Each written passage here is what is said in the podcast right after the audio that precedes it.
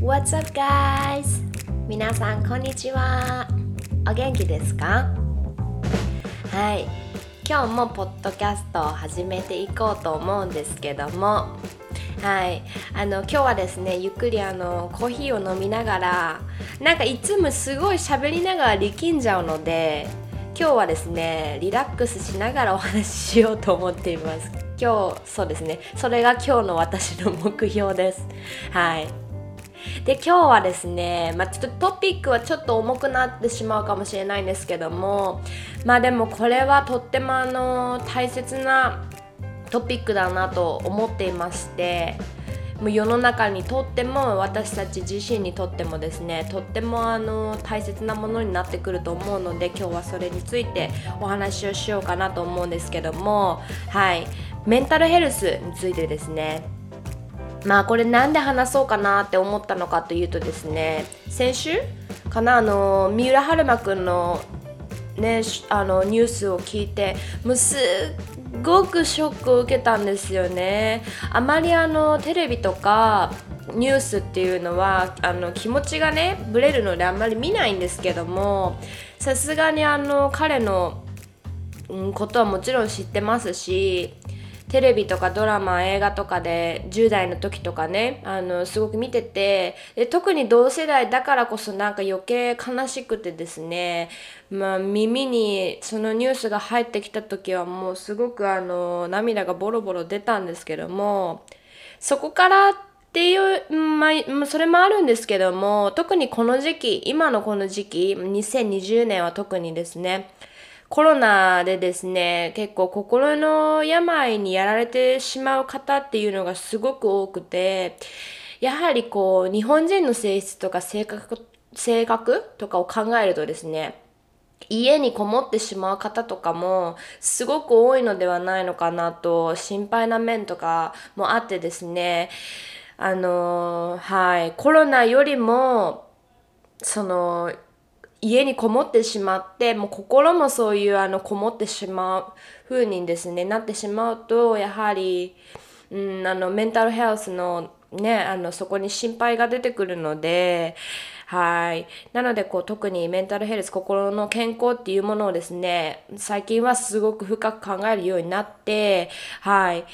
で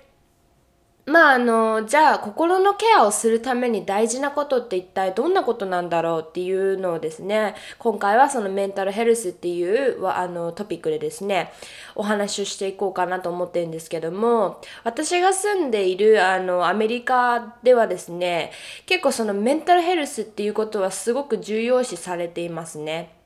で、まあ、それに関しては、こう、先進国のアメリカでですね、実践されていること、心の健康の保ち方っていうのをですね、ちょっとリストアップしてみたので、はい、参考になればいいかなと思いますね。で、まずあの、アメリカなんですけども、日本とは逆の、なんか、なんかおかしい。日本とは逆の個人主義社会なので、特にあの自分が常にメインであるシチュエーションが多いんですね。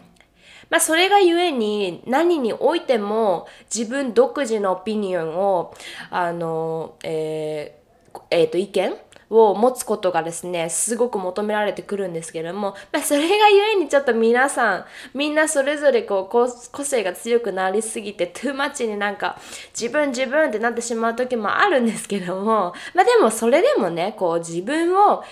自分をとか自分の意見を自分の思いを押し殺してまで辛い思いをしてこういなきゃいけないよりかは心の健康を保つっていう意味ではですねあのいいんじゃないのかなと思いますしやはりこう自分に優しくするっていうことが他人に優しくできるっていうところにつながるんだっていうところをですねすごく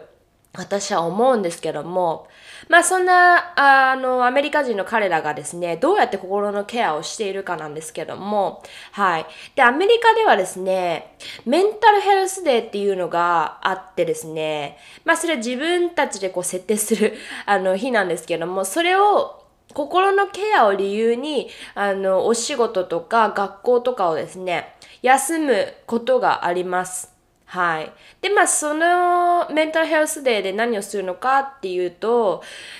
まあ、日々のですね、しがらみとかから離れて自分だけの時間を過ごすことに集中すること。まあ、それがメンタルヘルスの、メンタルヘルスデーの目的なんですけども、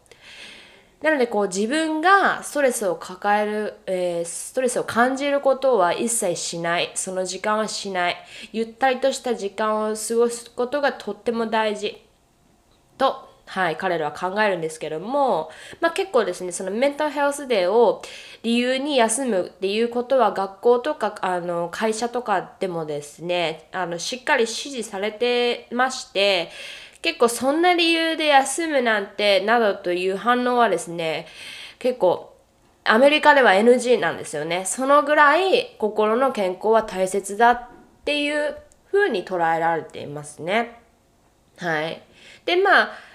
有給をですね取るのは難しいっていう方はその休日を自分のメンタルヘルスデーと決めて過ごす方も多いみたいですね。やはりその、まあ、皆さんが皆さんこう休み、メンタルヘルスデーで休みを取れるわけでもないので、まあ、そういう空いた時間にですね、まあ、そういう時間をこううまく活用して自分の心のケアっていうのをですねすることに意識を置いてる方がすごく多いです。はい。で、あとはですね、アメリカでは何かに思い悩んだ時、あの、セラピストに相談をするっていうことがすごくあの普通に行われているんですけども、結構日本と比べてですね、その専門家のセラピー、セラピスト、えー、セラピーか、を受けることへの、えーと、敷居がですね、すごく低くて、例えば、付き合っている彼との関係がうまくいかないとか、ペットが死んじゃって、あの元気が出ないとかあとは子供ちゃんとかでも学校の成績が伸び悩の伸びず悩んでいるとかもうほんとその様々なですね理由で悩む人たちがあのその理由悩む理由はどうでどうであれまあカウンセラーのもとを訪れるんですね。でその悩みにですね別に大小とかもなくてどんな内容であってもそのセラピーをですね訪れる人の声をですね、えー、ちゃんとセラピストの方は聞いてくれるんですねはいでなんか結構この、まあ、セラピーなんですけども本当にハードルが低くてですねなんかこう年に1、2回皆さん歯科検診みたいなの行くじゃないですか。そんなノリでなんか僕明日セラピーに行くんだっていうことをですね結構聞いたりするんです。うん、そのぐらい別に抵抗もなければ偏見もなかったりとか、まあ、ハードルも低くですねそういうふうに、あの、セラピーを受けに行くみたいなことが行われてます。はい。まあそれにそうですね。まあ、それに比べこう日本ではまだまだそのセラピーを受けることへのハードルが高かったりだとか、偏見があったりだとか、これ以上我慢ができなくなるまでこう待ってしまうとか、あるいは周りの目が気になってカウンセリングを受けることを恥ずかしいと思っている方も多いと思うんです。でもこうカウンセリングだけでなくても自分の心の中にね自分の中に溜め込んでしまう前にですね、家族とか、えー、あの近い友人、お友達に話を聞いてもらうっていうことはですね、すごく大事で、まあ、それが心の健康を保つことにつながってきます。はい。やはりこう脳とか心って本当に小さな癖づけが大切でですね、それによって、あの、周りの刺激からこう心を守るぶれないっていう強くなれるっていうところがですね、しっかりこう定まってくるのかなと思うので、やはりやはあ優しすぎるとか、真面目すぎるとか、プライドが高すぎるとか、丸々すぎるっていう方はですね、心の病気になりやすいかなと思いますね。うん。やはりこう全てバランスが大事だなと思うので、何においても。で、私自身もですね、実はパニック障害を経験したんですけども、まさかその時は自分が私がなるなんてなんて思ってましたし、で、うん、子供の時から奈々ちゃんは明るいねって言われたりとかですね、あのよく言われてたので、まず自分がこう一番なんでってすごくショックでしたね。うん。で、その時はですね、アメリカにこう引っ越したばっかで、まだ20歳、21とかだったんですけども、で、その時にですね、あの、アメリカ人の彼がいたんですけども、で、その彼がですね、えー、あの、持病を持ってまして、まあ、それ知らなかったんですけども、いきなりこう目の前でですね、パーンってこう気を失って倒れて、まあその一命は取り留めたんですけども、で、その時まだ21歳で英語もほぼ喋れない。で救急車の呼び方もわからない。でなんか呼ぼうとしたらなんか30万円ぐらいかかるみたいなことを聞いてえどうしようどうしようみたいなですね。トラウマ、うん、なんかそういう出来事があったんですけどもそれが結構こうトラウマになってしまってその頃の私にとっては。うん。で、それがトラウマになってしまって、で、こういろんな面でですね、すごくセンシティブになってしまって、寝れない日々がですね、続いては、まあ、そ、うん、そこがこう、いろいろこう重なってパニック障害までになってしまったんですけども、まあ今思い返してみたら、なんかこう全てがすごく小さなことでですね、で、それは重なって重なって起きたことなので、誰もこう自分がですね、心の病になるとは思わないなと思ったんですよね、私はその時に。はい。で、しかもその後ですね、過度な、過度なダイエットで摂食障害にもなってしまって、えー、もうすごくボロボロだった時期もあったんですけども、今は結構自分っていうものをですね、カリフォルニアに来て特にですね、あの、しっかりこう発見して、理解して、で、こう、うん、向き合う癖がつけられるようになったので、まあ結構アメリカ人化してきたのかなみたいなところもあるんですけども、まあはい、そうですね。そんな私も実践した、で、アメリカ人もよくやる心のケアっていうのをですね、はい。まあ、実際にこう何ができるかっていうのをお話ししたいなと思うんですけども、はい。で、まずですね、心のケアをしてあげるっていうのには、えー、マインドフルネスっていうものがすごく大切になってくるんですけども、マインドフルネスっていうのは、マインドイコール心で、これを満たす生き方をすることっていう、まあ、考え、思考なんですけども、まあ、日々の生活の中でですね、積極的にそのマインドフルネスを追求していこうという動きがですね、結構あの、うん、日本はちょっとわかんないんですけど、まあ、インスタグラムとかで見てると、結構そういう考え、えっ、と、そうですね、動きっていうのがですね、あの、広まってきてるかなとは思うんですけども、まだまだこう、メジャーではないかなと思うので、まあ今ここでですね、お伝えしてるんですけども、私もまさにこれをですね、すごく意識していますね。うん。で、結構この考えとか思考の持ち方、マインドフルネスがですね、何にでもこう通用してきて、ダイエットしてる方だったり、不調を抱えてる方だったり、心が弱いなって、うん、思う方はですね、この生き方っていうか、人間のこう、原点に戻った時の姿、みたいな感じなんですけども、はい、これはですね、特に意識していくべきだと思いますね。マインドフルネス。はい。で、まあそのマインドフルネスのライフスタイルを送るにあたって、まあ大事なことですね。で、一つ目。これは呼吸法です。はい。イライラしたりとかですね、心配事があったりすると気持ちがこう悪い方向に高まってしまって、なんか普段ならね、しない失敗をしてしまったりとか、結構こう簡単にできることにつまずきやすくなってしまったりするんですけども、まあそんな時はですね、お腹からゆっくりこう息を吸って、ゆっくり息を吐いてみてください。で、この呼吸法をですね、もうほんとこれだけ、もうこれだけもう単純なことなんですけども、これを数回行ってください。で、この間はですね、とにかく呼吸をすることだけに集中します。はい。で、私はこれをですね、ヨガで習ったんですけども、結構こっちの人普通にやってますね。なんか結構見かけたりするんですけども、あ、今いっぱいいっぱいなのかな、みたいな。で、私の彼もですね、よくあの、深い呼吸を、えー、意識的にとってるのを見かけますし、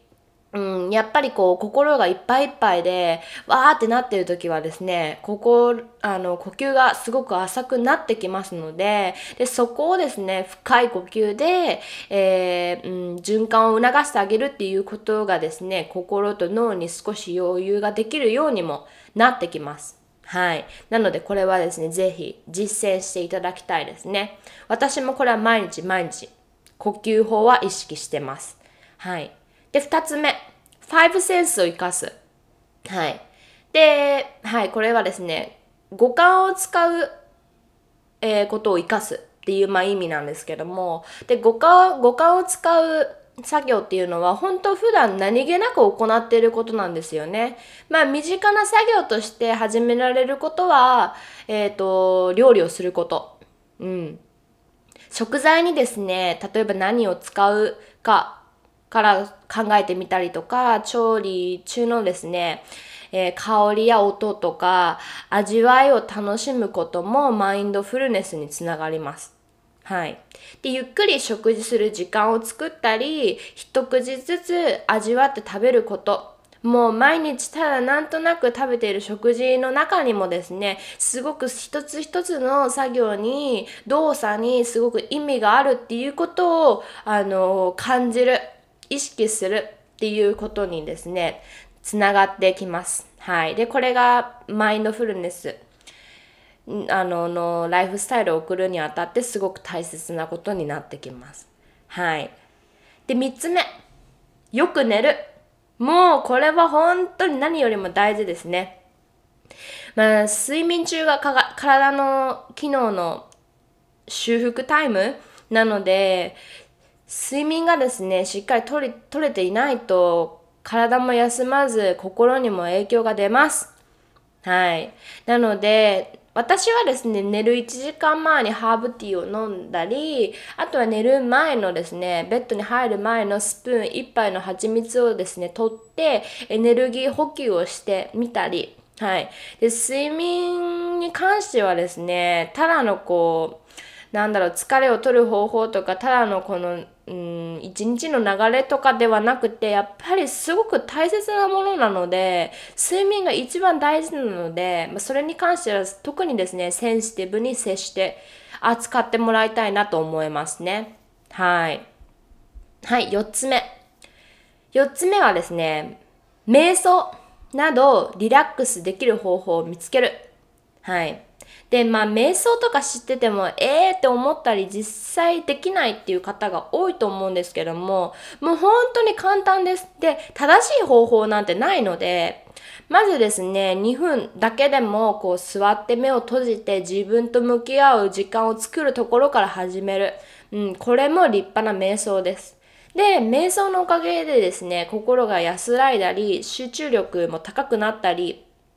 不安でですね、気がこうめいるみたいなことも減って、生活のすべてのことにですね、感謝して注意を払うようになります。で、これが癖ぜ癖づけできるとですね、外でも、あの、外にいる時でも自然とこう、あの、瞑想ができるようになって、心がですね、外の刺激によりこうブレるって言ったことも徐々に徐々になくなってきます。はい。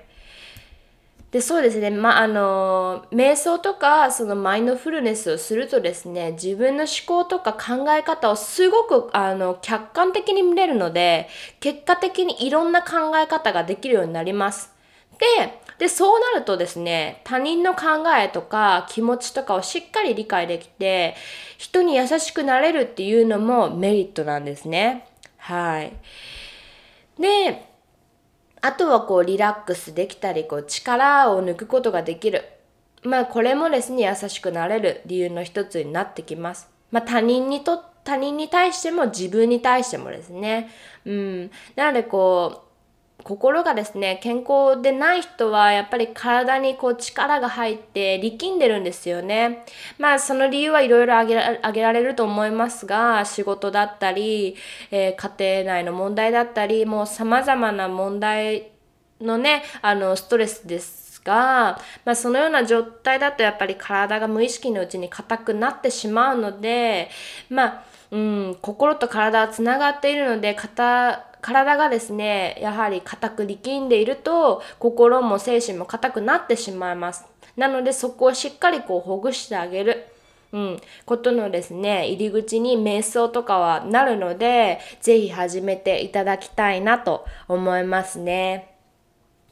はい。じゃあそんなところですかね。こうまだまだあるんですけども、簡潔にこう伝え、お伝えしたいなと思ったので、はい。この辺にしておこうかなと思いますね。まあ、うん、体はこう、またなんか私リラックスできてお話できましたかねこうなんか自分で喋ってると分かんなくなっちゃうんですけども、一回ちょっとここでコーヒー飲みます。はい。なんか、体は結構病院でチェックできるのに、心はチェックできないとおかしいなってすごく感じたんですよね。うん。で、まあ、このお話をしようと思ったのが、まあ、そこが始まりなんですけども、もうとにかくね、行き詰まったら声に出してみるっていうのはとっても大切ですし、で、それをこう恥じないでもらいたいんですよね。もう辛い時は辛い。うん、もうそれを、あの声に出して言える環境っていうのをですね作っていきたいなと私はすごく思うんですよね日本日本ではうんなのでもういつでも私でよければ DM でも直接 LINE でもいいです。お話しします。もういくらでも聞きます。はい。ナナチュラルライフのインスタグラムからですね、もういつでもいつでもどしどしご連絡ください。もうどれだけでもお話聞きますし、うん、気が済むまでお話ししましょう。やっぱりこう、あのトークアウトするっていうのはすごく大切なので、はい。まあ、それのサポートにですね少しでもなれたら私も嬉しいなと思います。はい。ではいここでですね最後にオーガニックストアのお知らせなんですけども私がいつも使ってるオーガニック USDA の称号がついたココナッツオイルをですね置き始めました。はい、で無臭タイプもご用意しましたのでで一応2本セットになってしまうんですけどもお好きなコンビネーションをですね無臭タイプ無臭タイプか無臭タイプと普通のタイプとかそういうあのお好きなコンビネーションをお選びください。あの選べるようになってます。はい。で、URL は naturallife.com、naturallife.com にあります。はい。で、これはすごい使いやすいですね。もう料理でも私はバンバン使ってるんですけども、で昨日ですねインスタライブであのココナッツオイルを使って化粧落としからのスキンケアっていうやり方もですねインスタライブを通してご紹介したので気になる方はぜひぜひチェックしてくださると嬉しいです。はい。じゃあ今週はこの辺にしておきます。はい。今日もですね今週も素敵な日々になりますようにこちらから私も祈っております。それではまた来週お会いしましょう。またねバイバイ。